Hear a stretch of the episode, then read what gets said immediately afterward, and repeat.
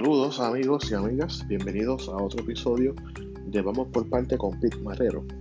La semana pasada hablamos del Partido Nuevo Progresista y sugerencias a ese partido en torno de mensaje, juventud, estructura.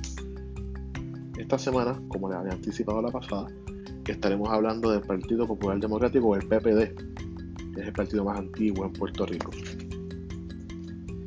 Y trataré de explicar brevemente qué está pasando ahí y qué pasa desde, el 2012 hasta el sol de hoy y creo que se manifestará también en el 2024. Estaré explicándole cada una, ¿verdad? Lo más breve posible. Y empezaré, ¿verdad? Por la pérdida de estructura. El PPD, a ser un partido tan antiguo, tiene, número uno, el prestigio de la antigüedad de ser el partido que más ha administrado Puerto Rico de ser el partido que ha hecho más gobierno, de ser el partido institucional, ¿verdad? En la mente del puertorriqueño, a uno con un electorado bien mayor, un electorado, yo diría de generación X hacia atrás, bien pocos millennials y bien pocos eh, Gen Z que pertenecen a ese partido. ¿Qué pasa? Eso te trae un problema porque las personas o dejan de votar mueren, emigran, pasan a otro partido, ¿verdad? Como esa, particularmente, particularmente en los años 90, cuando mucho popular entra el PNP en la época de Pedro Rosselló, quizás regresa cuando sila, pero una vez en el 2004 y el 2008 lo pierden para siempre gran parte de su electorado hacia el PNP o, o hacia otros partidos, ¿verdad?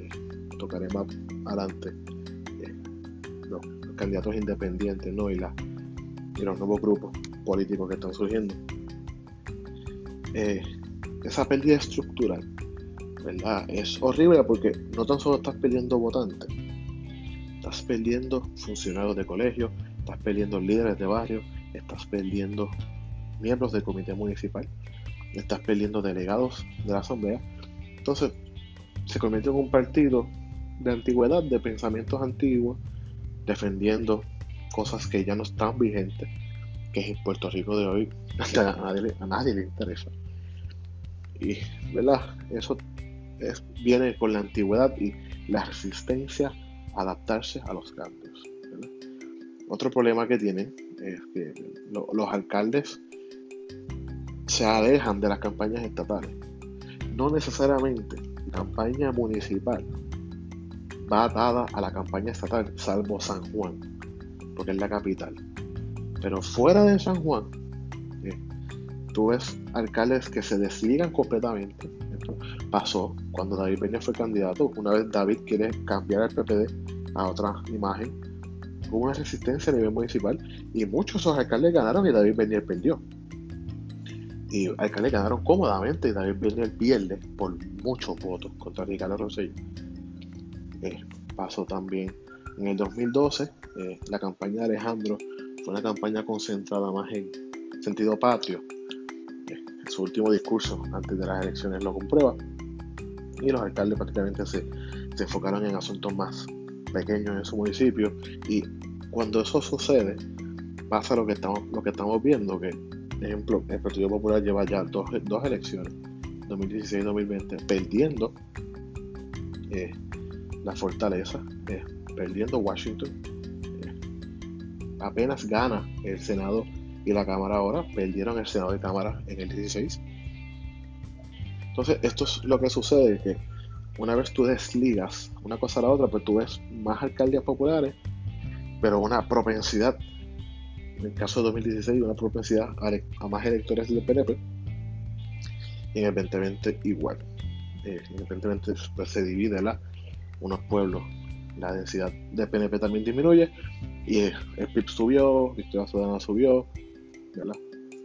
las dinámicas nuevas electorales. ¿Qué pasa? Que cuando tú desligas, eh, ¿verdad? tienes una pérdida estructural, desligas las campañas municipales de la campaña estatal, no hay un mensaje. Un alcalde no puede estar llevando un mensaje distinto al candidato de la, de la oficialidad, en este caso del Partido Popular Democrático. Porque entonces las personas, yo creo que es correcto, ¿verdad? Que cada cual decida si quiere votar popular, tener lo que quiera en municipal, ni estatal, lo como desee. Pero los partidos tienen una razón de ser. Hay una, una visión que ejecutar, visión política, una visión electoral, una visión de gobierno, de política pública. Y es bien difícil porque prácticamente los alcaldes están corriendo por un camino que le ha funcionado a ellos, no a la institución, pero a ellos, y la institución a nivel estatal con sus candidatos a Washington, Senado, Cámara y Gobernación, ¿verdad? En, el macro, la acumulación, etcétera, pues están perdiendo aparatosamente. Y es porque ya no hay un mensaje, ese mensaje de plancha, este es el equipo ganador por esta, esta y esta razón. Eso no lo hay, el PNP todavía es fuerte en eso. Pero ese mensaje no lo hay. Y luego, a esa ausencia de mensaje tenemos que añadir mi próximo punto. La visión esta de, del Estado Libre Asociado, de Muñoz, de Rafael, o el nuevo pacto, o, el pronunciamiento de ya eso se quedó atrás. Ese elector está emigrando hacia el PNP, que es un elector más afín a la, relación entre Estados Unidos y Puerto Rico. Los resultados de, los plebiscitos hablan por sí solos. Los resultados de los plebiscitos hablan por sí solos. Y es que esta visión de era, número uno, a los millennials y a los Gen Z no le importa. Los millennials y Gen Z entiendo yo que están divididos entre independencia o estadidad. Bien poco es un, son pro pero bien poco.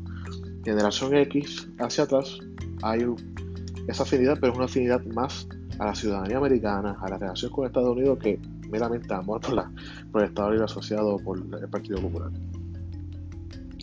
¿Qué pasa? Que al ver una merma en lo que es la, institución del partido, eh, la, institucionalización del Estado Libre Asociado y el mensaje que eso lleva, a ver una separación entre alcaldes y institución central, llegan las políticas de izquierda, eh, los populismos, las Carmen Yolín, los Manuel Natal, you name it. Y eso, Puerto Rico, por lo menos el elector promedio en Puerto Rico número uno, no es así. El elector promedio en Puerto Rico es un elector que vota, en, eh, vota, empezó a votar o votó luego de la Guerra Fría. Es que hay una memoria histórica de las políticas de izquierda le llaman progresista, yo no la llamo progresista, una idea progresista no se supone que no te atrase, eh, pero eso, es otro podcast diferente.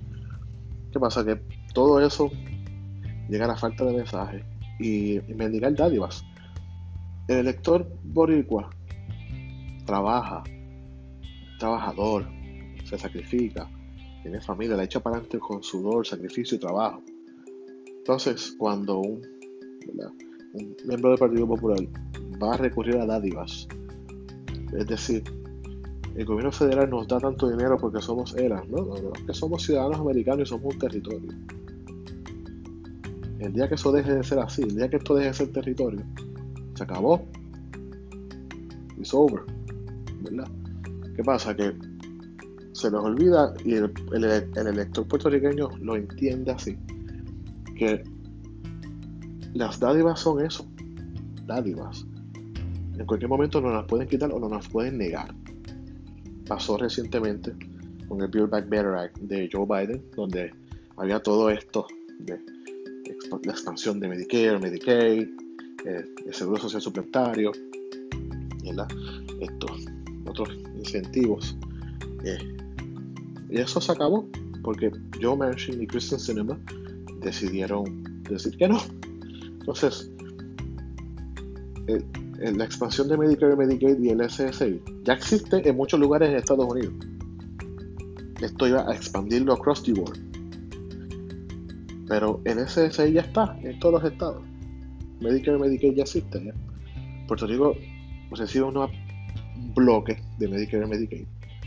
Y el SSI no lo recibe nadie, aunque hayas trabajado ¿verdad? y pagado tus contribuciones federales. Eh, porque somos territorios. ¿sabes? Que un elector dice, si fuéramos Estado no tuviéramos ¿verdad? que mendigar dádiva, sino que ya eso fuera un derecho de nosotros. Y ese es el problema al final del día del Partido Popular, que no tiene mensaje, no tiene estructura y los poquitos sectores que le quedan que no son PNP, que no les interesa el PNP porque son de izquierda, o creen en un ELA soberano, o creen en la soberanía, o creen en la independencia, tienen dos opciones adicionales. El PIB, Partido Independentista Puertorriqueño, y el Movimiento Victoria Ciudadana, que es un partido que ya que no lo es. So, esa es la situación del Partido Popular.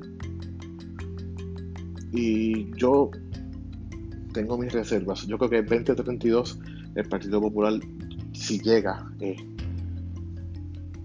será un partido de tercera opción. Eh, cuidado si cuarta. Yo creo que de tercera. Eh, este cuatrienio va a ser desastroso para ellos por culpa de su propio delegado político, y hablo de Tatito Hernández y José, Videlman. So, esta es la situación del PP de hoy. esos son ¿verdad? argumentos. Mis, argumentos son la solución. Tú solamente tienes que evitar que se dé sangre, pero no creo que haya la capacidad para hacerlo. Así que este ha sido otro episodio de Vamos por parte con Pete Marrero. Espero que les haya gustado. La próxima semana estaremos hablando de otros temas de sumo interés de usted oyente y de mí como su analista. Muchas gracias. Y este fue Vamos por parte con Pete Marrero.